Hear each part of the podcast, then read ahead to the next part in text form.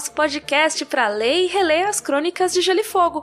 Eu sou a Mikan, Mika com três N's no final. Eu sou a Carol Moreira. Sem três N's no final, eu sou a Flávia Gazi. com I no final. Com I no final. E hoje a gente vai discutir o capítulo Edders 10, um dos capítulos mais importantes do primeiro livro. Achei que você ia falar que é seu favorito. é um dos meus favoritos também. Mas antes da gente entrar em discussões e e-mails, eu queria falar uma coisa que eu esqueci de falar na nossa gravação anterior. Ah, tô curioso. Que é que eu descobri que o Rodor Cavalo completou mais de um milhão de downloads. What? Sim, eu participei daquele Spotify Summit recentemente, né? Para quem não sabe, o Spotify fez um grande encontro de podcasts, teve palestras e gravações Queria e tudo mais. Ah, mas você estava em terras nipônicas, estava se divertindo lá. Foi muito legal, eu fui levar o Rodor para o mundo. Você foi pro mundo levando o Rodor e eu fui levar o, apresentar o Rodor pra galera. Mundo.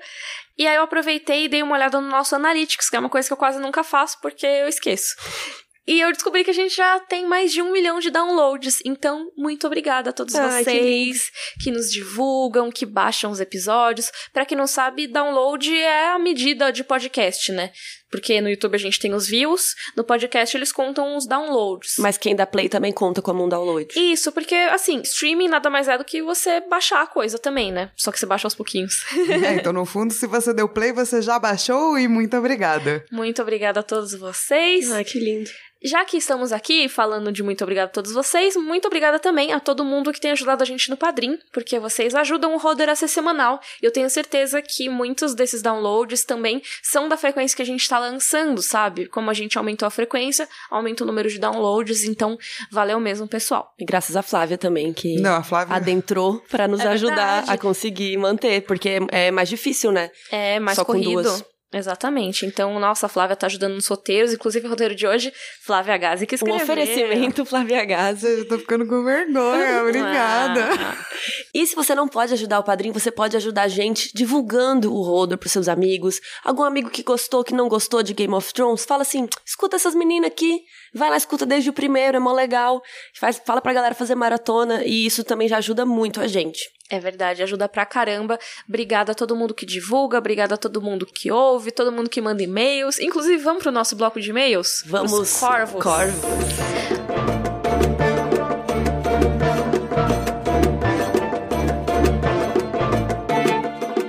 Então vamos lá, uma pergunta para vocês aqui, já que eu não estava nesse capítulo que vocês falaram mal do Theon.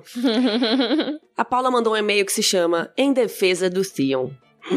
Polêmica. Tanta. Apesar de todo o cuzão alert que o Theon merece sempre, vocês não acham que os acontecimentos desse capítulo ajudam a explicar um pouco as atitudes cuzonas que ele vai tomar depois? Ele é um cara que sempre tá tentando acertar e nunca consegue o reconhecimento que espera. Ele é sempre descrito como um arqueiro super incrível, e daí ele vai lá, usa todos os skills dele, salva a vida do Bran, e ele não recebe nenhum obrigado, porque o Rob já vem encher o saco dele. Então, vocês não acham que talvez isso tenha a ver? Ele, um menino que cresceu longe de casa, como um refém. E é isso, ela acha que ela não quer justificar, né, as atitudes horríveis dele, mas talvez explicar um pouco por que, que ele é assim. Não, isso explica perfeitamente porque ele é assim, mas isso não é uma defesa também, é só uma explicação. Porque é isso, sim, o Theon ele não teve o reconhecimento que ele queria, mas eu acho que todo o ponto do Theon é isso, é que ele se acha muito e ele quer ser o cara, entendeu? Então ele quer que todo mundo fale quão incrível ele é, quão maravilhoso ele é, como ele é um bom irmão e um bom protegido e um bom herdeiro das Ilhas de Ferro. E aí, na verdade, o que ele encontra é uma inadequação. Ele não recebe os parabéns que ele acha que devem a ele quando ele chega nas Ilhas de Ferro. Ele não recebe aquela recepção calorosa que ele achou que ele ia receber, porque falam, cara, você ficou aí morando com os caras da grama, então agora você não é mais do mar. E é isso, eu, eu acho que é uma coisa muito sofrida, sim, mas ao mesmo tempo também tem muito de presunção dele. Uhum. Tipo, e eu falo como uma pessoa meio presunçosa, eu mesma, sabe? Tipo, de.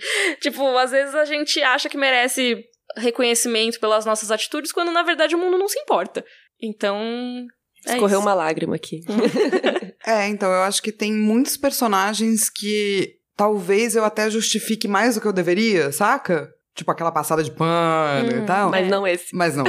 Sabia? Eu passo muito pano pra muitos personagens. Mas, assim, eu entendo perfeitamente por que o Theon é desse jeito. Eu acho que sim, existe um dilema muito grande de não pertencer a nenhum lugar e tudo mais. Mas ele é babaca mesmo. Tipo, assim, eu gosto muito dele como personagem. Mas ele é. Assim como a Sansa no começo, apesar de ser uma É das minhas personagens preferidas, ela não dá pra defender nesse começo, não. É difícil. Uma pergunta aqui pra Flávia, especialmente, do Caramba. Pedro. Tem uma pergunta pra Flávia que entende muito sobre simbolismo. Aí sim. Eu não tô aguentando. Flávia é a nossa setorista de simbolismo. Não é curioso o fato do Theon estar atrás de um peru, sendo que depois ele vai perder o dele? Ai, meu Deus! Eu amei Então- essa Eu não sei se tem a ver, mas eu só queria. Eu amei. Eu, eu não sei se esse é o foreshadow, é um foreshadow real ou não. Essa seria uma ótima pergunta pra fazer pro George R. R. Martin, porque ele nunca deve ter recebido essa pergunta na vida, assim. Nossa, se eu ver ele um dia, eu não vou perguntar isso, que eu vou ficar com vergonha. Mas lembrando que em inglês peru é, não é sinônimo de, de pinto, né? É, eles não têm essa relação, né? Mas uma coisa que é simbólica e real é que por não crescer perto da casa dele, eu acho que ele parte do princípio que certas coisas, só pelo lema e por poucas lembranças, então muito provavelmente mais pelo lema, são coisas que ele deveria fazer. Uhum. Então eu acho que ele segue um simbolismo errado.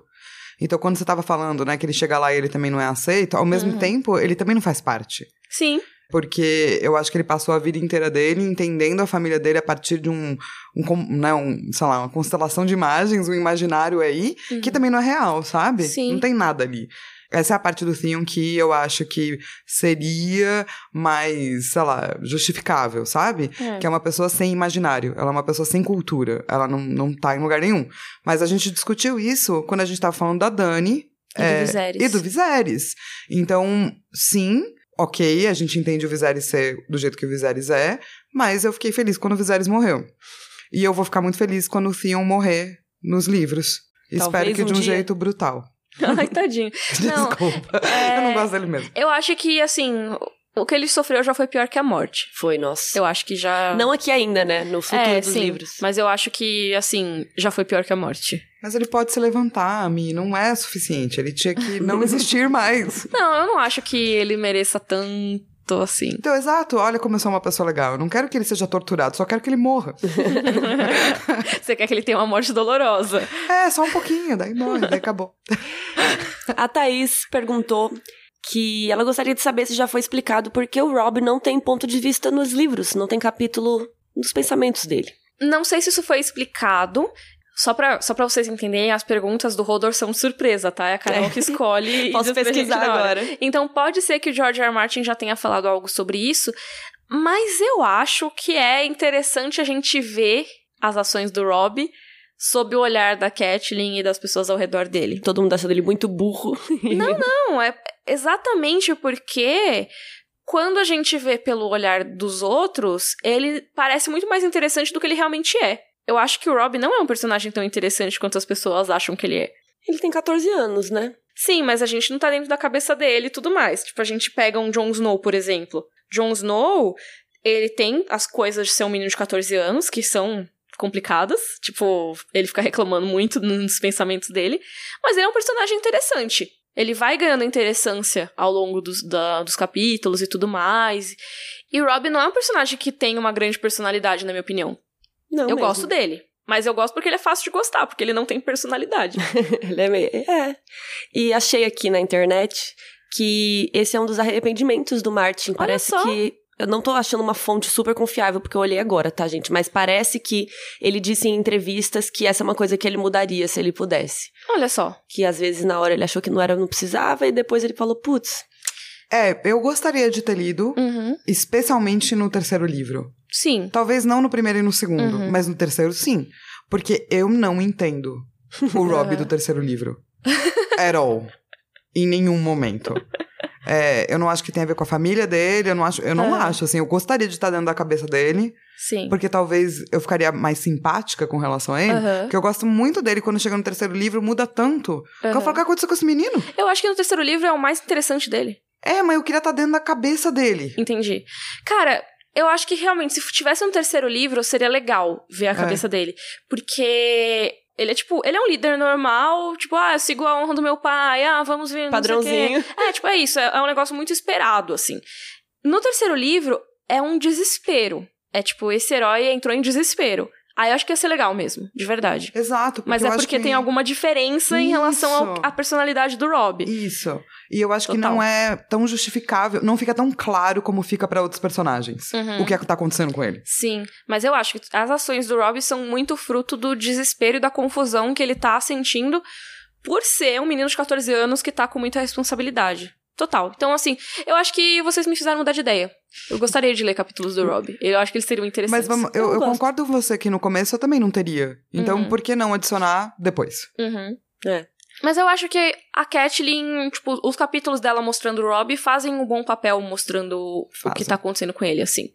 Acho que dá pra ver que ele tá exausto, que ele tá com muito mais do que ele pode carregar. É porque daí eu, com- eu concordo com a Kathleen, entendeu? tipo, quando chega no terceiro livro, eu tô só concordando com a Kathleen o tempo todo, assim. O Rob, seu aqui, querido. É, Rob está fazendo merda. Basicamente é isso que ela fala o livro inteiro, entendeu?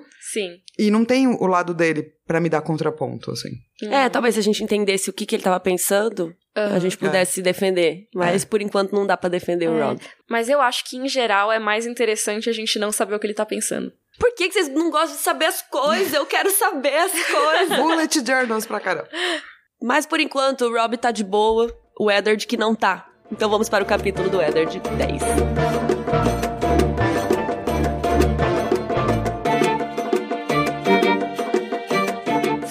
Nossa discussão do capítulo Eddard 10. Carol, a discussão. A discussão. A sinopse, Discute aí. A sinopse, por favor. Ned ainda tá desacordado por conta dos seus ferimentos da briga com o Jaime Lannister. Em meio ao seu sonho, ele se lembra da Torre da Alegria, dos três cavaleiros que ele teve que enfrentar, da sua irmã Liana, em uma cama de sangue. Depois de acordar, ele descobre que se passaram seis dias e recebe uma visita tensa do Robert e da Cersei, que chega na cola. Na cola. Zoado isso aí. Gente, tem alguns capítulos que ele escreve que a primeira frase é tão maravilhosa que eu quero morar na primeira frase. e esse é um deles. A primeira frase é o seguinte: Sonhou um sonho antigo sobre três cavaleiros de manto branco, uma torre há muito caída e Liana em sua cama de sangue. Eu capítulo. Ela vai chorar já. Já. Você tá chorando? Não. Deixa eu ver, abre o olho. Aqui, ó. Não, não tô. tá. Cara, essa primeira frase diz tanto, mas diz tanto que se a gente começar a explicar pra você, que é o que a gente vai fazer, vai demorar um monte, você vai ver. Sim. Vamos começar do começo, Bora. que é o mais fácil de explicar, que é o que ele não vê. Ele fala no começo, né, que sonhou com isso tudo e com a Liana numa cama de sangue. Mas não se fala sobre esta cama de sangue. Uhum. Então, ótimo, essa é a parte mais fácil de explicar no começo. Tem a Liana, que é a irmã dele, que tava lá nessa torre há muito tempo. Ela tava lá nessa torre desde quando o Rhaegar saiu pra ir ajudar a lutar na rebelião do Robert. Ela ficou lá. Isso. Lembrando assim, a gente vai ter lá no site rodercavalo.com.br, tem os links de todos os vídeos que a gente vai mencionar nesse episódio, inclusive vídeos falando sobre a rebelião do Robert, sobre a Torre da Alegria e tudo mais, mas só resumindo aqui. Rhaegar e Lyanna, ou o Rhaegar sequestrou, ou eles fugiram juntos, mas enfim, eles fugiram e aí começou a rebelião do Robert em si. Teve várias batalhas durante essa guerra e o Rhaegar estava sumido. Tava lá junto com a Lyanna em algum lugar. Eu amo que ele, ele ca- causou tudo e vazou. É, exatamente. Aí chega determinado momento que rola uma pressão ali e finalmente o Rhaegar vai lutar. A única batalha em que o Rhaegar está presente é a batalha do Tridente, é a batalha em que ele morre. Então, E- às vezes foi bom que ele não foi nas outras. É, pelo menos esperou um pouquinho. É. Mas é a batalha que define o final da rebelião do Robert. Porque assim, não é que define o final, mas ela vira o jogo, né? Tipo, então assim, meio que assim, ah, o príncipe herdeiro morreu, então agora só falta eles tomarem a capital, sabe? Meio que assim, a guerra já tá praticamente ganha. E enquanto o Rhaegar estava lá lutando a Batalha do Tridente e morrendo, a Lyanna estava na Torre da Alegria. Depois disso teve um monte de coisa. Teve o saque de Porto Real, que a gente já mencionou aqui no podcast, nos capítulos do Ned, se eu não me engano. Teve o Ned indo lá resgatar a Ponta Tempestade, que estava sofrendo um cerco há um tempão. E só depois o Ned foi lá na Torre da Alegria. Então se passaram aí muitos dias, provavelmente semanas ou meses até. É, com- acho que se você for contar o cerco e o tempo de viagem, provavelmente mais de mês, assim. Uhum. Então ela tá lá há muito tempo e a gente sabe que ele encontra ela numa cama de sangue. Por enquanto é isso que a gente sabe. Porque É, ela cê- pariu. É, mas a gente não sabe disso ainda. É, mas ela pariu. Pode ser que ela tenha sido assassinada. Exatamente. É verdade. É pra ficar ambíguo mesmo. Pode Exato. ser que ela tenha caído da escada sozinha e machucou. Não sei. Tem muitas possibilidades. Muita coisa. E daí ele cita três cavaleiros de mantos brancos. O manto branco é o manto da guarda real, que é, é formado por supostamente os melhores cavaleiros de Westeros, porque eles protegem a família real. Amei o supostamente, porque a gente vai ver uma coisa aqui. Quando ele vai falar dos oponentes dele, ele fala: tem esses três caras, que são os caras super, tipo, fudidão do bagulho, que eles protegem a família real. E daí, entre eles, tem três caras. Um cara que chama Oswell Went, que não importa muito, porque tudo que a gente sabe dele é que ele usava um elmo de morcego com umas asas abertas. Ele era o Batman. Ele era o Batman! Ele é, talvez, um dos conspiradores do torneio de Harrenhal. Mas aí a gente fala isso no vídeo sobre o Cavaleiro da Árvore que ri, eu acho. Algum, algum dos vídeos, vai estar linkado na, na descrição ali no site. Com certeza alguém vai lembrar depois. É, mas, tipo, tinha um papo de que talvez o Rhaegar estivesse planejando um grande conselho pra depor o pai dele, que já tava bem loucão, e aí o Sir Oswell Went teria conspirado com o Rhaegar pra fazer esse torneio. Mas não importa pra nossa história de agora, assim. Só que ele e o Rhaegar eram muito próximos. Não, eu tinha total esquecido disso, então ele importa por conta disso e é muito amigo do Rhaegar. Isso. eu não lembro nada. Daí tinha esse outro cara chamado Gerald Hightower, que ele era o senhor comandante da guarda real. Topzera. Topzera super fortão, chamado de touro. Ele era o Aldebaran Uhum. da, da guarda real. É, exatamente. Não peguei, mas beleza. É do Cavaleiros do Zodíaco. O Cavaleiro de Touro. Ah, É o Cavaleiro de Touro. Foi só um trocadilho bobo. Tá bom, bonito. É. Obrigada. Eu não sei nem a cara dele. Mas, o- mas o Geralt Hightower, ele é mesmo um cara que ele é, assim, ele é chamado de touro branco, sabe? Ou seja, ele é o touro da guarda real. Então você imagina que ele, se fosse numa equipe, assim, ele seria o tanque. Isso! É um cara parrudão, assim, que sabe? vai na frente tomando os golpes, protegendo as galera e que manja muito, assim. E é muito legal que tem uma história por trás dele, que ele foi nomeado pro cargo é, para suceder o Sir Duncan, o Alto, quando teve aquela tragédia em é, Solar Estival. Essa tragédia, gente, tinha outro Duncan também, tá? Que não é o Duncan Alto, que é o Príncipe Duncan e o Rei Egon V, e eles morreram, porque eles estavam tentando chocar ovos antigos de dragão com fogo vivo. E isso explodiu esse castelo inteiro. É, a gente fala disso no capítulo da Daenerys, né? Nesse último que a gente fez da Daenerys, que pode ser uma tentativa de sacrifício humano, mas pode não ser. De qualquer maneira, todo mundo morreu, menos o Rhaegar. Mentira, uma galera sobreviveu. É mas que, na esse foi verdade, o dia é- que o Rhaegar nasceu. Exato. Esse cara tava lá, eu acho que essa é uma informação importante, especialmente para o Ned, quando o Rei Louco, né, o Rei Aerys II, ele queimou vivo o pai do Ned. E o Brandon E matou o irmão dele, né? É. Exato. E o cara tava lá falando, é, sabe como é que é, às vezes precisa. Por último, nós temos quem? Sir Arthur Dane. A Espada da Manhã. Então, é muito legal que a espada dele chama Alvorada. Já foi falado dele aqui? A gente falou, eu acho, quando o Bran lembra de cavaleiros tipo, famosos, histórias. Não sei se o Bran ou a Sansa, um dos dois lembram de cavaleiros famosos assim e citam Sir Arthur Dane. Mas a gente sempre vai falar dele porque ele é perfeito. Sem defeitos. Sem defeitos. Cristal. Inclusive, ele é feito pra ser essa pessoa idealizada, né? O Sir Arthur Dane, ele tem o nome de Rei Arthur, ele tem espada de Rei Arthur. É Uma tudo- espada feita de no coração de uma estrela cadente. Oh. É, que é a Alvorada. Essa espada, ela é mais valiosa do que uma espada de aço valeriano, se a gente for pensar, porque ela é mais única. É que a gente saiba é a única espada desse tipo. E ela é passada, não é que nem as espadas de aço valeriano, que é de pai pra filho. Ela só passa pra quem honra o título de espada da manhã. Pros merecedores. Exatamente. Meritocracia. Então... que horror. A meritocracia da espada. É, nesse caso é. Mas, gente, ele era maravilhoso, honradão, super mortífero, ele era mega conhecido. Então, quando você vê ele ali, você fala, opa! Quer dizer, se fosse nós três, a gente ia falar, opa! Mas como não é o Ned, ele pensa, opa! Fe- ferrou. É, ferrou. E ele também é conhecido não só por ser mortífero, mas por ser um exemplo de cavaleiro mesmo, assim. É aquelas coisas de honra, né? Até mais pra frente, quando o Jaime fala, tipo, ah, não, eu servi do lado de pessoas como Touro Branco, de Sir Arthur Dane, sabe? Então, assim, são nomes que você usa pra representar cavaleiro. Tipo, o que que é um cavaleiro? Sir Arthur Dane. É o exemplo máximo, assim. E esses três caras estavam lá. E é muito louco, porque quando tá ali tá no sonho, os aliados dele ele não lembra tão bem do rosto, mas esses três ele se lembra perfeitamente de todos os detalhes. Então imagina o impacto que foi para esse Ned Uhum. chegar neste local meses, algum, talvez um mês depois de toda a batalha ter acabado, para tentar achar a irmã dele e se, se deparar com essas três figuras. É muito impactante. Mas também tem os aliados dele, certo?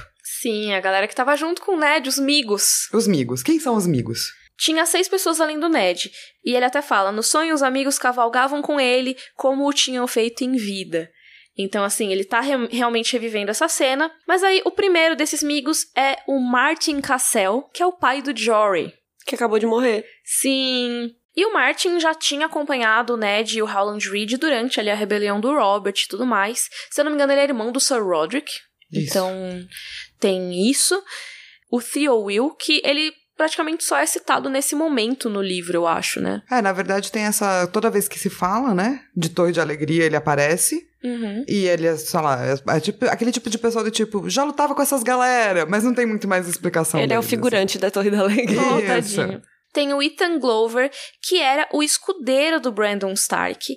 E, aliás, o Ethan Glover tem uma questão aí, porque quando o Rei Louco matou o Rickard Stark e o Brandon Stark, ele tinha uma galera do Brandon que tinha ido junto ali pra Portear e foi presa. E o Ethan Glover foi o único deles que não foi morto. Inclusive, existem teorias de por que o Ethan teria sobrevivido. E uma delas é que, assim, logo depois que o Rei Ares mata o Brandon e o Rickard, ele pede a cabeça do Robert e do Ned pro John Arryn. E a gente fica, cara, por que, que ele fez isso? Será que ele, tipo, quer matar o Robert porque ele era protegido da Lyanna? Mas o Robert não fez nenhuma ameaça, foi o Brandon que foi lá ameaçar. E se o Ethan Glover já tivesse contado dos tais planos das ambições sulistas? Tipo, ele denunciou pro Ares sob tortura, talvez, e tudo mais, e por isso que ele foi deixado vivo. Não sei. Tem mais um cara que é meio figurante, que é o Sir Mark Wilswell, porque diz que ele tinha a fala mansa e o coração gentil. Mas ele também é meio figurante nessa história aqui. e tem um cara que eu não gosto, que é o Lord William Dustin. Porque É. esse cara teve presente no casamento da Lady Catelyn e do Lord Eddard. E você lembra que as galera vai lá e, e um, os meninos tiram as roupas da menina e as meninas tiram a roupa dos meninos. Uhum. Mas ele passou muito tempo falando obscenidade sobre os peitos da Cat, assim, muito tempo. E eu achei meio esquisito, mas enfim, ele é- é muito lembrado porque ele tá sempre com a casa Stark. Ele tem um cavalo muito específico, que é um cavalo meio aver- avermelhado e tal. E tá lá ajudando, apesar de eu, né, sei lá, ter sido tão inconveniente assim. É, e a galera das casas Dustin e Rizwell são muito relacionados a cavalos também, né? Porque tem os símbolos deles e tudo mais. E por último dessa equipe toda, além do Ned, né? Temos Howland Reed. Um personagem chave para as Crônicas de Gelo e Fogo, porém, o chave que não apareceu depois, né? Só Que aparece esse eu aqui. queria saber muito as, as coisas que ele sabe, as histórias dele, e ele não aparece. Eu acho que esse é um personagem que a gente pode cravar que a gente vai saber mais dele nos próximos livros. Você acha? Eu acho que sim. Porque ele é. a- Spoiler aqui, mas ele é o único cara que ainda está vivo nas Crônicas de Gelo e Fogo que viveu a Torre da Alegria. Que sabe aqui, porque o Ned. Ou seja, é, ele sabe os acontecimentos do, tal- do talvez evento mais importante das crônicas de Gelo e Fogo. Isso, então pensando assim, em sexto livro, sétimo livro, o único que pode revelar 100% o que aconteceu lá é Howland Reed. Então você não acha que a namorada do Sam vai achar isso num livro, do nada, que nem na série? Talvez ela ache, mas assim, eu acho que não existe por que plantar tanta coisa do Howland Reed se não for pra ele aparecer ou alguma coisa dele aparecer depois. Então vamos Sabe? lá. Concordo. Além dele ser o pai da Mira e do Jojen, que são personagens que a gente vai conhecer e amar, ele conheceu os Starks du- durante o torneio de Harrenhal e ele foi ameaçado por uma galera. E quem protegeu ele foi a Lyanna Stark. Então, assim, ele talvez é uma das pessoas, fora o Ned, que tem mais uma relação íntima ou uma necessidade de proteger a Lyanna dessa párea aí de RPG.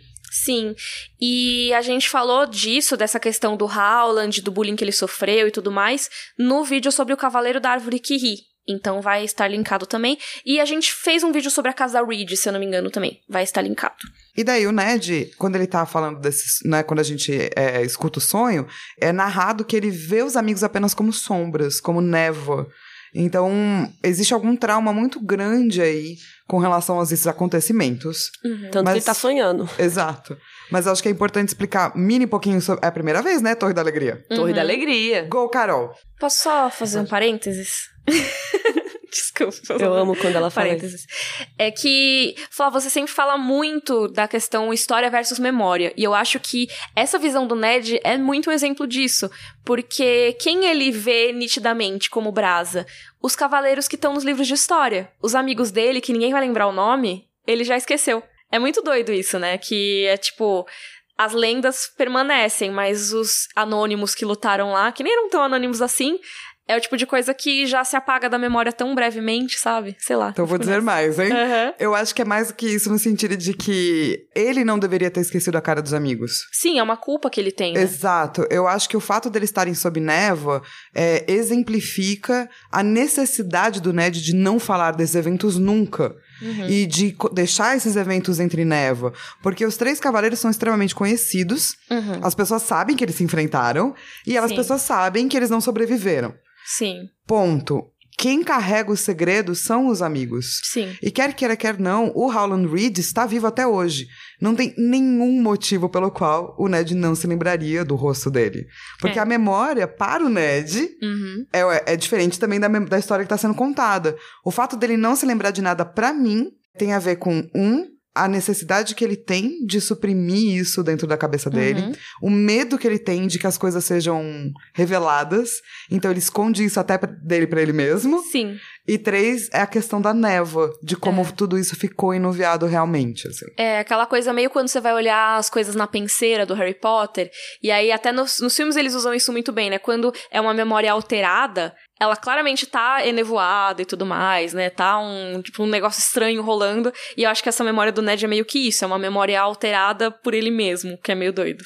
Mas, Carol, pode contar da Torre da Alegria que a gente interrompeu aqui, desculpa. É uma torre que fica lá em Dorne, na casa da Flávia. Lá Isso. no sul de Westeros, uma torre redondinha.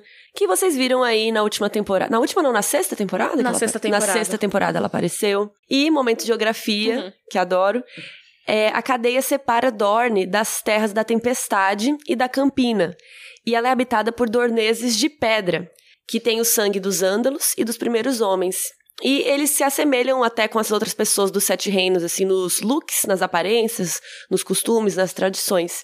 Eles têm os cabelos castanhos ou loiros, com rostos com sardinhas ou queimados pelo sol. Porque lá pega muito sol em Dorne. É, mas daí então eles são os dorneses mais, Mais europeus. brancos. É, mais brancos. É. É, e que tem os costumes mais parecidos com os do resto de Westeros, né? Inclusive a casa Dane, se eu não me engano, eles são dorneses de pedra. Apesar deles serem de Dorne, você pensa, ué, mas o Arthur Dane é de Dorne, não tem muito a ver, mas tem. Porque Dorne é uma região multiétnica, multicultural. E é isso que acontece. Então, gente, ele lembra dessas duas pessoas e ele começa a se lembrar, nesse primeiro momento, especialmente da batalha, ou do começo da batalha. Então, isso é muito troca de farpas, o que aconteceu. Eles chegam falando, é, não te vi lá. Na batalha, o outro fala, é, se nós tivesse, a gente tinha ganhado. você tinha morrido. Mas então por que, que vocês não estavam? Porque nós estava aqui. Então tem essa troquinha, assim. E eu acho que é bem legal a gente reparar que tem três pessoas da Guarda Real nessa torre, cuidando do quê? Fazendo o quê em Dorne no meio de uma guerra. E o Lorde Comandante da Guarda Real tá ali. Sim, e o Ned, ele questiona exatamente a questão dos votos deles. Ah, eu posso ler esse diálogo? Pode. Ai, obrigada. Porque eu acho que é muito importante pra gente ver, tipo, as coisas específicas que o Ned pede deles. Você quer dividir? Você lê alguém, eu leio alguém? Ai, pode ser, pode ser. Tá bom, então a gente vai brincar de jogral. Tá. Procurei-os no tridente, disse-lhes Ned. Não estávamos lá, respondeu Sir Geralt. Seria uma aflição para o usurpador se tivéssemos estado, confirmou Sir Oswald.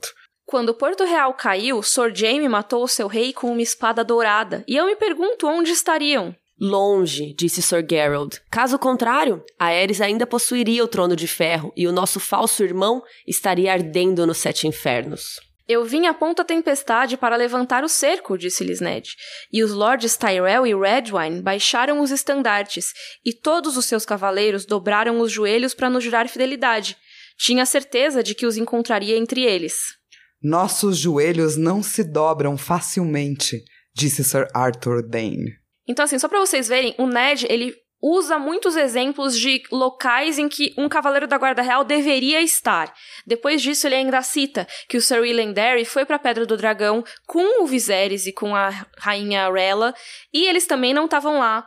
E toda hora eles ficam falando: não, a guarda real não foge. Se a gente estivesse lá, as coisas seriam diferentes. A gente fez um juramento. E aí você pensa, cara, se, se tudo estaria diferente se vocês estivessem lá, por que, que vocês não estavam lá? Sabe? O que, que é tão importante que vocês não estavam lá? E é para isso que esse capítulo serve.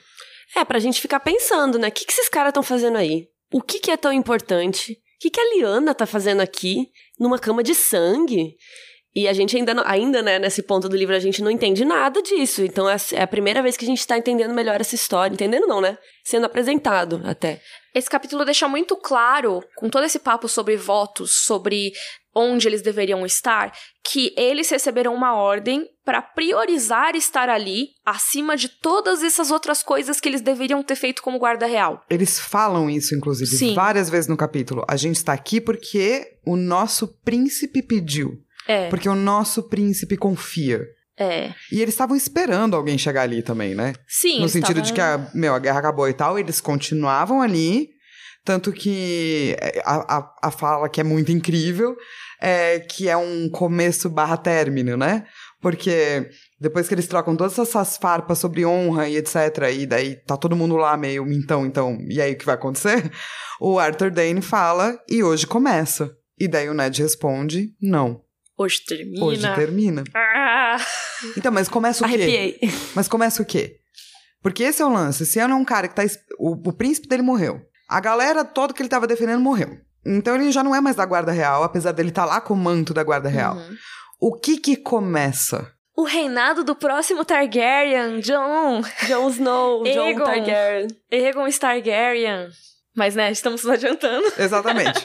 Então, mas é depois dessa frase, não, hoje termina, é, a gente não vê mais muito mais o que acontece. A única coisa é, é, que a hora que o Ned tá meio voltando, saindo do sonho, ele ainda lembra de ouvir a irmã dele berrando. Ai. E ele se lembra de falar: Prometo-te. É, sim. O que que ele prometeu, meu Deus? É, eu gosto muito desse devaneio dele, que é meio que isso. Ele tá ouvindo a Liana chamar ele, né? Eddard! E aí vira Lord Eddard. Tipo, a Liana chamaria ele assim. Mas na verdade, quem já tá chamando é o Veion Pool, que é o castelão ali. É, eu até achei estranho quando eu tava lendo. Falei, nossa, ela tá chamando ele de Lord Eddard. Não é. lembrava disso. Mas é porque ele tá misturando tá tudo, tá sonhando. tá sonho com realidade. Aliás, eu falei castelão, Veion Pool é intendente, né? Mas é isso. Mas vocês sonham com coisas que realmente aconteceram na vida de vocês? Acho que eu nunca sonhei com uma coisa assim. Ah, acho que acontece muito de misturar coisas que aconteceram com coisas que não aconteceram. É, eu sonho mais com isso, assim, a minha interpretação, acho que às vezes, do que da, das coisas que eu tava vivendo. É. Hum. Tipo, teve uma semana para mim que foi muito horrível. E eu lembro muito vividamente da semana. E daí, como é que eu elaborei isso no sonho? Eu comecei a sonhar a semana inteira com um jogo de terror. Gente. E cada dia era uma fase. Uhum. Então eu tinha que resolver aquela fase. Você tinha sonho contínuo? É. Hum, eu, eu tinha que resolver aquela fase. Tipo, a primeira fase eram uns cachorros gigantes que iam abrindo as cabeças. E eu tinha poucos tiros, era tipo um survival uh -huh, horror. Sei. Então eu tinha que enfiar a arma bem dentro da, da boca deles cheia de dente e atirar bem dentro. Mas você tava jogando ou você tava literalmente dentro do jogo? Não, eu tava dentro do jogo, mas tinha uma o, é, interface de jogo. Não, e daí eu sonhei a semana inteira. A interface do Doom, assim. Isso, eu sonhei a semana inteira com isso, tipo, em primeira pessoa, com a interface uhum. e tal. E eu acho que foi assim que eu elaborei minha semana ruim, entendeu? Entendi. Uhum. Interessante. Justo, faz sentido. Contem pra gente no e-mail se vocês sonham com coisas reais que aconteceram, com fatos. Mas enfim, Ned acordou.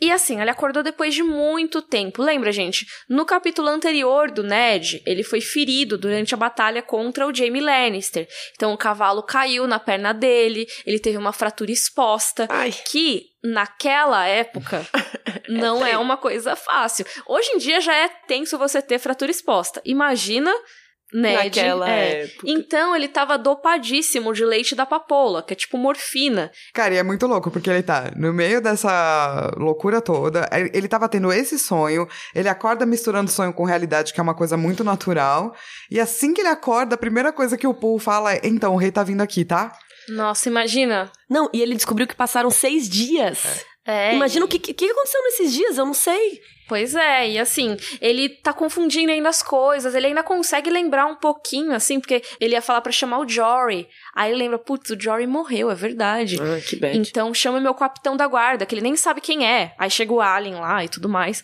Mas é isso, sabe? Ele tá super confuso ainda. Imagina, o efeito do leite da papoula ainda deve estar tá rolando. Ele ainda tá. Deve tá passadão. É, exatamente. Imagina ter que conversar com o seu chefe. Não, e aí, aí o cara fala assim: o Robert quer falar com você, bora. Aí ele, não, deixa amanhã, tô de boa, tô aqui, tô ruim. Aí ele, não, ele quer agora, ele tá mandando você falar com ele agora. Aí o Ned fala, pô, então manda ele vir aqui, né? Eu falo um palavrão. Porcaria. Porque eu tô aqui doente. Manda ele vir. Aí, beleza, Robert vai chegar lá. Sim, antes disso ele descobre que o Jamie fugiu de Porto Real. Ele foi embora logo depois da treta. Dizem que ele deve estar tá indo pra Rochedo Casterly para encontrar com o pai dele. E aí tretar mais ainda. Nossa. Mas aí chega o Sr. Robert. É muito. É, ele descobre algumas coisas que aconteceram, mas uma coisa muito legal é que assim que eles falam do Jory e fala que o Jory queria ser enterrado uhum. com o avô, ele lembra mais um pouquinho da Torre de alegria, da Alegria. Porque fala, pô, é verdade, ele não pode ser enterrado com o pai porque o pai morreu nessa batalha da Torre da Alegria. Sim. E daí ele vai dizer que o Ned depois colocou a torre abaixo e usou as pedras sangrentas para criar os túmulos, Nossa. os jazigos, né? As indicações dos lugares dos mortos nessa batalha da Torre então, da Alegria. Então a galera morreu aí, hein? É, exatamente. Basicamente todo mundo. e tanto que ele fala que ele fez oito túmulos. Esses oito jazigos, eles são de cinco dos amigos do Ned, mais três da Guarda Real que morreram. E o que eu acho muito louco é que ele, ele pensa que não parecia um bom presságio voltar a sonhar com aquele sonho depois de tantos anos. Ele tá se conectando. E não é, Ned. Né? E ele tá se conectando com uma certa parte do passado que ele não quer lembrar, no momento onde ele está, onde ele não quer estar. Então, uhum. Então existe uma conexão mesmo, sem contar o presságio, que é uma situação que ele não gostaria algo que deu algum problema, porque ele tá tentando fugir, né? Ele tava tentando ir pra Winterfell e agora ele tá lá preso. Uhum. E é aí que o Robert e a Cersei entram no quarto. Então tá, o Ned primeiro pede pro Veionpool vazar dali, porque o que eles vão falar ali é super particular. Acho que nem precisava falar isso, né? Mas assim, é bom lembrar. E o Robert, ele tava super bem vestido, elegante, só que ele já tava meio bêbado. E a Cersei chega pistolando já. Ela tá assim, ah, como assim? Você, como ousa tocar no meu sangue? No meu sangue, no caso, assim, os parentes dela. Ela tem razão. Eu acho que eu se eu estivesse no lugar dela, sim, eu chegaria, chegaria lá bem pistola. Exatamente. Eu acho que, apesar de, de a, a gente, gente odiar do lado do Ned essa história, e a gente sabe que a Catelyn, tipo, pegou o Tyrion porque tem um contexto todo, a Cersei como uma Lannister fica ofendida com isso e, cara... Os dois irmãos. Exatamente. Então, assim, eu acho que, nesse caso, ela estaria pistola mesmo. Mas ela já chega pistolando e o Robert manda ela se calar. Aliás, já posso dar o cuzão alert do Robert nesse pode, capítulo? Pode sim, pode tocar a sirene. É, é assim, já, já vamos avisar que o Robert será acusão esse episódio. A Cersei, é, ela faz um papel que eu acho muito importante, que é não se calar. Uhum. Tipo, ela se cala um pouquinho, mas depois não. Uhum. Ela tá realmente pistola e eu acho que é importante ter essa mulher que não se cala, sabe? Uhum. Então, assim, o, o, Robert pergunta: Ô, oh, você sabe o que, que a Catelyn fez? E daí ele responde: Sei, tudo que ela fez foi porque eu mandei. Acho legal, né? O Ned defende e finge que foi ideia dele. E o Robert até que é educadinho nesse caso, assim, com o Ned. Ele não, não dá aquela briga com o Ned. Ele que... oferece vinho para ele. É, ele uhum. oferece vinho, pergunta se a perna tá muito machucada. Mas ele fala pro Ned: Não estou satisfeito. Ou seja, isso me desagradou. Mas ele falou bem de boas, assim. Ele não tá pistola como a Cersei gostaria que o Robert estivesse. E ela tem também, de novo, ela tem razão. Sim. Ela vai até trazer para ele no sentido de, cara, se você considerar que você tá casado comigo e são dois irmãos meus que é, talvez ele tenha atacado, um ele prendeu, uhum. o outro ele atacou, são dois irmãos seus. Sim. E aí, bro? é. é. faz parte da família ali. Toda a coisa de aliança por casamento em Westeros é, é por isso, né? Disso. Pra você não entrar em guerra com seus parentes. Então, assim, você protege seus parentes também. E aí rola uma troca muito interessante, né? Que a Cersei fala, ah, cara, como você se atreve a pôr essa mão no meu sangue? E o Ned fala, a mão do rei. Ué, encarregado pelo próprio senhor, seu marido, de manter a paz do rei e executar sua justiça. Mas a Cersei fala, era a mão do rei, sabe? Tu não demitiu ele? Exatamente, sabe? Se você não é mais a mão do rei, você não tem que executar justiça de rei nenhum, sabe? Vaza. Vaza. E o Robert manda todo mundo calar a boca, diz que não é assim que se faz, que tem sete homens mortos nessa treta toda. E a Cersei lembra que tem mais um, que teve um cara que morreu depois. Pois é, dos então ferimentos. já temos mais um no Valar Morgulhos agora. Porque o Traeger morreu desses ferimentos logo na manhã desse capítulo. E assim, até esse momento, eu tô com a Cersei. Porque ela tá certa.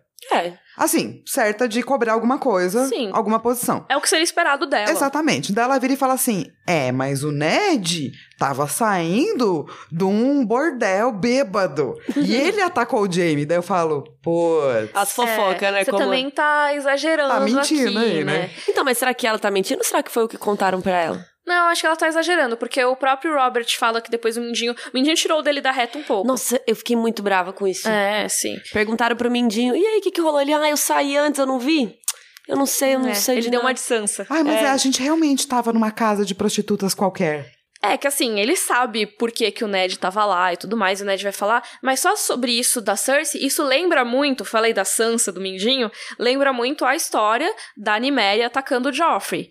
Que a Cersei cresce a história. No caso da Niméria, ela tinha o direito de estar revoltada porque o lobo atacou o Joffrey, mas ao mesmo tempo ela ignora todo o resto, ou seja, não, não importa que o Joffrey tava quase matando o menino. Ah, importa é que a Niméria mordeu e ah, ele vai ficar com essas cicatrizes pro resto da vida.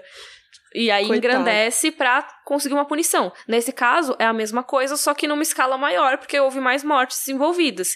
Então, ela matou os guardas dele, mas ele atacou o Jaime no meio de não sei o quê, tava saindo do bordel e blá blá blá. blá, blá, Bêbado. blá. Então, assim, já começa a crescer a história, sabe? Pra conseguir uma punição maior, conseguir fazer com que o Robert decida punir o Ned. E aí a gente tem mais um red flag, assim, né? Do tipo a bandeirola vermelha de que o Mindinho tira o, de- o dele da reta e o Ned também. Pô, Ned. Uhum. Caraca, Eddard. O que, que você tá. É. Lord Eddard. Que ele não percebeu. Não é? E daí, do tipo, eles ficam exaltados e o Ned começa a falar: Eu tava avistando sua filha. Eu Pô, amo que ele fala na cara da Cersei, né? é. Sim. É, bem na frente do- da Cersei, ele já vai falar, cara, primeiro assim, olha pra mim. Você acha que eu estaria no bordel? Você, Robert, que me conhece. Olha pra minha cara. Exatamente, a cara do Ned Stark de quem frequenta bordel, né? Bêbado. É. Mas aí ele fala, e fala com todas as letras. Eu fui visitar sua filha. Ela é igualzinha à menina que você teve quando a gente era criança lá no Vale. Que é Maya Stone, inclusive. Vai falando várias filhas. E ele chama, ele fala o nome dela, né? Ela chama Barra. Uhum. A menina tá apaixonada por você. Ele conta tudo o rolê. E eu imagino a cara da Cersei ouvindo essa conversa. Enquanto ele falou, ele olhou a cara da Cersei. Claro, ele tava E provocando. ela. Provavelmente ela tava loucona lá dentro, assim, só, sabe, tentando segurar a raiva. Assim como o Ned nesse capítulo tá tentando segurar que ele tá fraco, ele não quer aparentar fraqueza, a Cersei também tá tentando não aparentar fraqueza. E uma fraqueza seria ela se mostrar abalada com essas coisas, né? Mas, assim, ela se abalou com isso, tanto que depois ela manda matar todos os bastardos do Robert. Sim. Mas nesse momento, do tipo, ela tá lá bonitona e é o Robert que fala: É, isso aqui não é assunto pra falar na frente da rainha. Amo. né? Porque todas as tretas dele, as, as merdas dele aparecendo. E daí o Ned fala, ó, legal, bacanão. Só que assim, o Jamie fugiu, manda alguém atrás dele. Daí o Robert fala, não, é o seguinte, você matou três, quer dizer, ele matou três, você matou cinco, isso é justiça. Daí o Ned fala assim, isso aí não é justiça, né? É. Daí eu concordo com o Ned, porque não é justiça, Não, né? não tem nada a ver, né? O Ned tava se defendendo nesse caso, assim, não é que ele saiu atacando os caras do Jaime, assim, do nada. E esse lado eu vou ter que defender a Cersei, porque ela pega e fala assim: É, ninguém falaria assim com um Targaryen, né? Ela tá pegando e falando assim, cara, você tá deixando a sua amizade com o Ned tomar conta de você, porque, tipo, você é o rei, olha o jeito que ele tá falando com você. E isso eu até concordo com ela, ainda mais como ela tá pistola. Acho que é uma coisa que eu falaria se eu tivesse puta. Sim, eu acho que o que ela erra é de lembrar que, pô, o Robert foi contra o Aerys Targaryen e ele é conhecido como Rei Louco. Então é difícil essa comparação. Mas se a gente for falar só em termos de nobreza, ela tá correta. No sentido de que Targaryens, pelo menos, impunham um respeito aí. Ela tá provocando, né? Ah, tá provocando. Tá, ela tá provocando bastante o Robert, o que não justifica de maneira alguma o que vai acontecer em seguida, só digo isso, tá? É verdade. Mas assim, ela tá querendo obter uma reação do Robert. No caso, fazer com que ele, pelo menos, reprima o Ned de alguma maneira. Assim, que não seja só, Uma ah, deixar punição. elas por elas. É, ela quer que ele puna o Ned. Mas ela faz isso apelando o quê? Pra autoridade dele, O ego, né? pro ego, e principalmente, que aí é o momento em que ele realmente pune ela por isso, que é a masculinidade. Sim, quando ela diz eu deveria usar a cota de malha e você a saia, daí ele dá um tapão na cara dela. Mas um tapão. Que ela cai no chão. Exato. Diz que ela tropeçou na mesa e estatelou-se. Nossa. E o Ned até fala que no dia seguinte isso ficaria um roxão, né, no rosto dela. É, que ia ocupar metade do rosto. Você imagina, gente, a força que esse cara bateu nela. E mesmo assim ela não berrou. E até virou e falou: vou usar isso como um distintivo de honra. Então, assim, ela não quer demonstrar que isso abala. E até aquela coisa, né? Parece que já aconteceu antes. É, porque assim, ele é um cuzão, de Abusivão. novo, alerte, e fala: use-o em silêncio ou volto a honrá-la. Sim. Tipo, mano, não, né? Não é, né? Bom, ok. E a própria linguagem que ele usa depois, porque ele chama, né, o Sir Meryn Trent pra levar a Cersei e tal, e ele fala assim: "A rainha não está se sentindo bem, leve-a aos seus aposentos". Isso é tão linguagem de agressor. Muito. É tanto. Bate e depois manda ela sair. É, e é um negócio assim, não é que eu bati nela, é ela não está se sentindo bem, sabe? É um negócio assim, é um Culpa dela. eufemismo. É, é tipo, finge que nada aconteceu, sabe? E, cara, que absurdo. Pra mim, o é pior que ela- o que ele fala logo em seguida, que é: ele vira pro Ned, a frase dele é: Está vendo o que ela me faz, Ned? Oi? É, Tá, a culpa é dela. Ela não tá dando na cara dele. Pois é. Eles não estão trocando tapa, sacou? Então, essa é uma frase também de uma pessoa muito abusadora, do tipo, eu tô batendo em você, mas a culpa é sua. Sim. É, porque, cara, sabe, você não quer a Cersei ali, fala pra ela ir embora. É realmente, não é um papo que deveria ser com os três ali. Eu acho que deveria ser só o Ned e o Robert. É, por que, que Mas ele assim, levou ela já? Se ela tá ali, é porque você permitiu, Robert. Então, se ela tá falando com o Ned, é porque você permitiu que ela estivesse lá. Então, se não é pra ela opinar nessa situação, então, tipo, Pra quê? é, pra que você chamou ela lá? Tudo bem, ela foi porque ela quis? Sim, mas você deixou ela aí. Não, eu concordo totalmente. Eu acho que ele, como rei, poderia ter dito só não. É. Se ele tá junto, tipo, e ele tá levando uma mulher que tá pistola, com dois irmãos, entre aspas, atacados, sabe? Tipo, mano, que, que você tava pensando que ia acontecer o quê? Ela ia ficar ali olhando, Sussa? Exatamente, cara. Nossa, Robert, você. Na boa. Não dá pra defender. Mas é isso, é pra mostrar a decadência de uma pessoa. A gente já falou muitas vezes que muito do Ned nesse livro é ver que o melhor amigo dele se transformou num baita de um cuzão. E assim, não, não, não necessariamente só um cuzão, mas também numa pessoa extremamente desiludida, sem esperança na vida, deprimida e várias outras coisas. É, então, eu acho que inclusive a frase, né, o que vem logo depois, que é ele dizendo, ah, eu matei o Rhaegar, mas ele venceu. Porque Nossa. como a Liana morreu, tipo, ele tá lá com a Liana e eu tô aqui com isso. É, É pesado isso. é, é, é bem pesado. E também é isso. O Rhaegar pode ter vencido, talvez também porque ele não era você, Robert. Sabe? É, é, é muito louco isso, mas assim. A Lyanna não queria se casar com o Robert. A gente tem que lembrar disso. Não, não por nada, assim, que ela não sabia disso especificamente, mas é aquela coisa de que já não tinha se dado com ele. Imagina como seria a vida da Lyanna, sabe? Depois que o Robert se desapaixonasse dela. Uhum. Não sei como seria, se seria tão diferente assim. Sim. Porque a Liana também era desbocada. Muito. A Liana também era uma pessoa que tinha o sangue de lobo, que o Ned fala. Se pensa até mais desbocada que a Cersei. É. A Cersei era apaixonada. Ela queria casar com o Robert, ela tava feliz, ela tava. A Lyanna sempre foi mais faca na bota, assim, muito mais que a Cersei, eu acho, Faca no na começo. Assim. Eu não sei o que é faca na bota. Faca na bota, chega lá e põe respeito, bate nas pessoas, brinca com as galera. Sangue no zóio. É. Sangue nos olhos eu conheço. Faca na bota é último.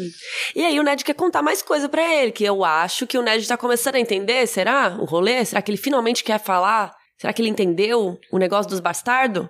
Será que é isso que ele ia falar? Não sabemos, porque o Robert pega e fala: É, depois a gente fala então amanhã, eu vou caçar. Aí essas coisas pode esperar. Só que não, não pode esperar. Não, não pode. E daí ele proíbe o Ned de partir, porque o Ned falou, "Ô, então eu volto pra Winterfell, que não vai ter essa conversa depois. Daí ele fala, não, não, não, não, fica aí, Sussa, que eu proíbo você de partir. Amo. Você fica com isso aqui, você continua sendo meu mão. Ele devolve o É, broxinho. se- exato. Se você falar, ah, não quero esse distintivo, vou dar pro Jamie. E daí o Ned tenta falar da Dani, né? Daí ele fala, mano, chega, tó esse distintivo, fica, depois eu volto. E vai embora, né? Falar da Dani, só relembrando, porque a grande treta entre o Ned e o Robert, no penúltimo capítulo do Ned, foi numa reunião lá do Pequeno Conselho que o Robert mandou matar a Daenerys e o Ned ficou revoltadíssimo, não quer que mate criança. E aqui a- o Robert até fala: Isso já tá decidido. Relaxa, já tá decidido, amanhã a gente conversa mais. Então, quer dizer que realmente mandaram alguém matar a Dani. Fica aí esse lembrete.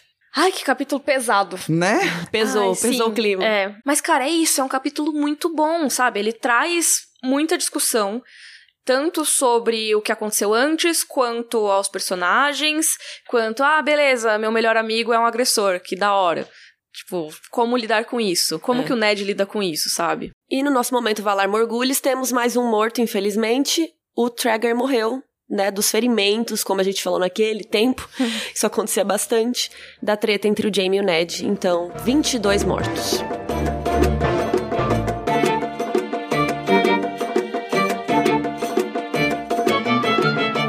No nosso momento do livro versus série, a gente tem esses dois pedaços em capítulos totalmente diferentes.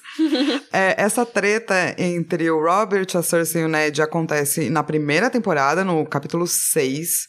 E tem pequenas mudanças sobre quem fala o quê e, e qual é a ordem, mas é muito parecido com o livro. Tanto as falas quanto o clima da treta. Rola o tapa e é horrível na série. Uhum. A interpretação é muito boa, eu acho. A Lina Headey é foda, mano. É. Ela é muito boa. E eu acho que no, na série só eles deixam mais claro do que no livro de que ele, tipo, já vai matar, ma- mandar matar a Dani mesmo que o Ned não queira. Uma coisa que eles não falam na série é sobre a filha bastarda do Robert. Eles cortaram essa parte e tudo mais. Mas aí, como a Flávia falou, são dois episódios diferentes da série. E um acontece muito depois.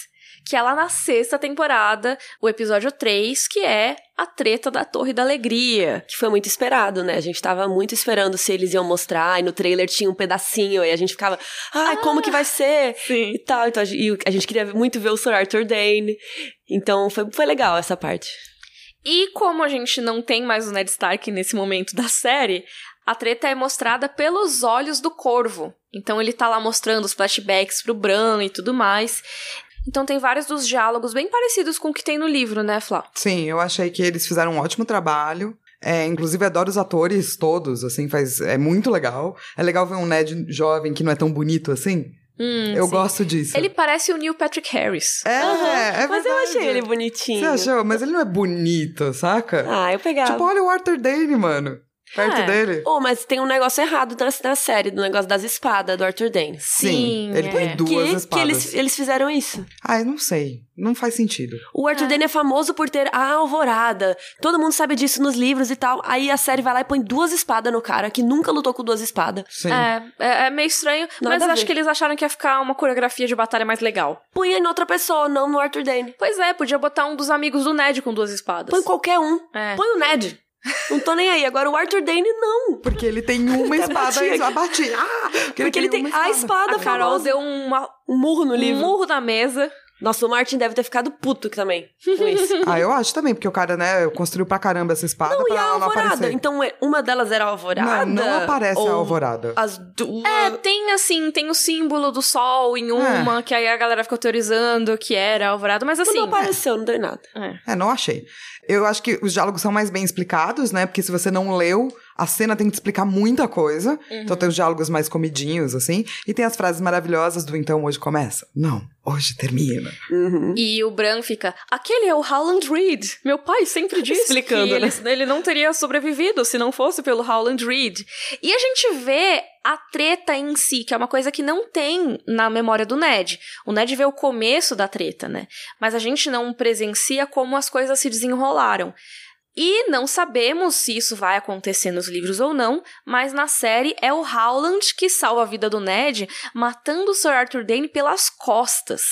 Não é muito honrado, mas na hora do desespero a gente faz, né? É, exatamente. A gente, Porque é imagina, era seis bro, né? E eles Contra três bro. E eles iam perder por conta do Arthur Dane. E tinha a irmã, a Liana, entendeu? Então eu, eu entendo, mas realmente não tem nada de cavalheiresco ali. Tipo, o Arthur Dane só pereceu pela série porque alguém não, não foi honrado. Uhum. Senão ele teria provavelmente vencido. É, mas nos livros a gente sempre tem essa conversa de que o Howland Reed realmente salvou o Ned. A gente não sabe muito bem É. como no livro, né? Ele só sobreviveu por causa disso. Uhum. Então, eu acho possível que role alguma coisa parecida nos livros, sim. E acho bom, porque daí a gente continua mantendo o Arthur Dane num status de cavaleiro incrível, assim, sabe? Uhum. O que é legal. E daí nessa parte o Ned vai escutar um grito feminino vindo da torre e acaba. A gente tem uma continuação dessa Torre da Alegria no episódio 10 da sexta temporada, mas que daí já é mais spoiler, é só spoiler e é só pra confirmar. É, a Uhum. questão é uma da coisa cama de especulativa. sangue. Isso. Então aparece a cama de sangue, mas daí já aparece bebê, Um daí de já coisa. aparece Prometa Miné, já aparece tudo. Prometa, É, já aparece. O nome dele é. Pi, que é a tática mais ridícula já usada. Não, e eu acho ótimo que dá pra ouvir o nome dele. Aí não dá pra ouvir o resto. tipo, quem Sim. fala assim? Essa é uma das coisas que me deixam revoltadas nas últimas temporadas de GOT, assim. Que eles começam a usar umas táticas muito baratas, inclusive essa. É. E uma coisa que tem nesse episódio também é que o Bran tá ali olhando e ele chama o pai dele, né? Hum. E ele parece que escuta, e eu acho que a série não ficou muito legal essa parte, porque parece que o Ned ouviu o Bran, e a gente sabe pelos livros que não. O que ele ouviu, sei lá, foi um farfalhar de folhas, Sim. foi alguma coisa assim. Mas eu entendo que a série tenha feito isso por causa do que vai rolar com o Hodor. É, eles Depois. precisavam mostrar que o Bran tem alguma maneira de interagir É. com o passado que não seja só observar, né? É, Não e eu gosto. quero muito ver o que, que vai rolar com o Hodor no livro, se vai ser assim mesmo, como é que vai ser esse rolê. Sim. Mas é, realmente não, não gosto, acho que causa uma confusão, mas enfim. É. Momento Joffrey. Bring me his head. Vocês têm algum momento Joffrey pra esse capítulo? Robert Cusão. É verdade. Em É. ter- não em termos de escrita, né? É, foi um momento agiu como Joffrey. Sim. tipo. Se bem que o Joffrey é. Ele terceiriza a agressão dele, né? Assim, ele manda a guarda real bater na Sansa. Mas. É, eu acho que ver o Robert fazendo isso é um balde de água fria. Eu acho horrível. Porque a gente já viu ele se. Se transformar em uma pessoa insensível, uma pessoa que já, tipo, não liga pra nada, então que permite que coisas horríveis sejam feitas porque não se importa. Mas ver ele fazendo atos terríveis é outra coisa. E, nossa, dói. Sim. Tipo. É, é verdade, né? Não tem. Esse é um momento horrível mesmo. assim. É, estando na pele do Ned no capítulo, ver o melhor amigo dele, tipo, um amigo que ele seguiu pra guerra, sabe? Que ele botou no trono fazer e isso. pra Cersei também. Sim. Tipo, se a gente se coloca no lugar dela, tipo, ela casou com um brother que ela não conhecia, ela te, virou rainha, beleza. E, tipo, por mais que a gente saiba que às vezes ela é babaca também, meio cuzona, ela é casada com um fucking rei. Ela tava ali tentando defender a família dela e, tipo, fala um negócio, o cara dá um tapa na cara dela. Tipo, tá tudo errado, sabe? Sim. Tá muito ruim pra Cersei também, sabe? Não, eu concordo que o tapa tem. É, é só ruim pra todo mundo, repercussões horríveis, especialmente pra Cersei. Vamos, vamos subir o nível, vamos subir a É. emoção. Momento Dracarys. Dracarys. Tem alguma parte específica favorita? Eu acho que é a maneira como esse capítulo conta coisas sem contar. Porque é isso, toda essa parte de por que, que eles estavam lá? Sabe? Isso não é dito. Mas o capítulo é escrito de um jeito pra você ficar pensando, cara, essas, essas, essas coisas deles falando de devia estar em tal lugar e não tava. Mas ao mesmo tempo eu não tô fugindo. A guarda real não foge. O cara fala ele, especificamente que a guarda real não foge. Então, se vocês não estavam fugindo, o que, que vocês estavam fazendo? Então eu gosto muito das possibilidades que esse capítulo traz. Sim, porque que a Liana tá ali, é, tem muita coisa interessante. Eu gosto muito de uma frase do Ned. Quando ele tá falando dessa parte da Torre da Alegria e tal, ele fala assim: Dizia-se que Rhaegar chamara aquele lugar de Torre da Alegria, mas pra Ned era uma memória amarga. Uhum. Porque ele viu a irmã dele morrer e tudo isso, os amigos dele. Foi um dia bem triste mesmo. Eu gosto muito da descrição dos inimigos e dos amigos, que eu acho que isso é muito maravilhoso e traz à tona tanta coisa que ele tá sentindo, faz vários foreshadows de futuro, assim, e é muito bonito quando em pequenas frases você consegue ler tanto, sabe? Enfim. A Miriam vai chorar. É, que capítulo maravilhoso. favorito. Não é meu capítulo favorito, mas é um deles. E é um dos capítulos mais importantes, como eu falei, das crônicas. Isso é discutido pelos fãs desde que esse livro saiu, já faz mais de 20 anos.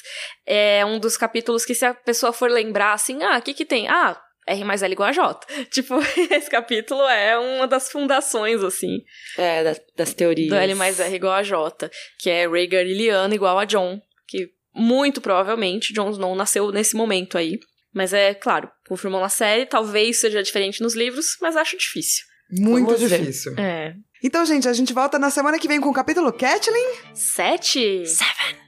É, vamos ver aí o julgamento por combate do Tyrion. Yes! Bron versus Sorvar de Zegan. Eu amo Faz esse tipo capítulo. o UFC? Você que manja dos UFC, como é que eles Ah, fariam? é. É, é, o carinha fala assim. Não lembro. Ah, não- It's time! É isso, muito. Ó, Eu tô bugada. eu lembrei do UFC. De qualquer maneira, teremos aí o grande confronto entre um cavaleiro honrado e um mercenário sem honra Mas que é bem espertinho. para definir o destino do duende de Rochedo Casterly. Então não percam na próxima sexta-feira o Rodor Cavalo. E lembrando que todos os links mencionados, todos os vídeos que a gente falou, estão no rodorcavalo.com.br. Nesse episódio a gente realmente citou muita coisa, porque esse é um capítulo que a gente abordou muito nos nossos vídeos. E também lá no site você encontra o link para o nosso padrinho, que ajuda a manter o Rodor Cavalo semanal, ajuda a gente a se reunir aqui, a pagar a nossa edição. Então, se você puder e quiser, padrim.com.br barra Rodor Cavalo, doa um real, cinco reais, quanto você quiser. É isso? E é isso. É. Até breve. Rodor. Rodor. Rodor.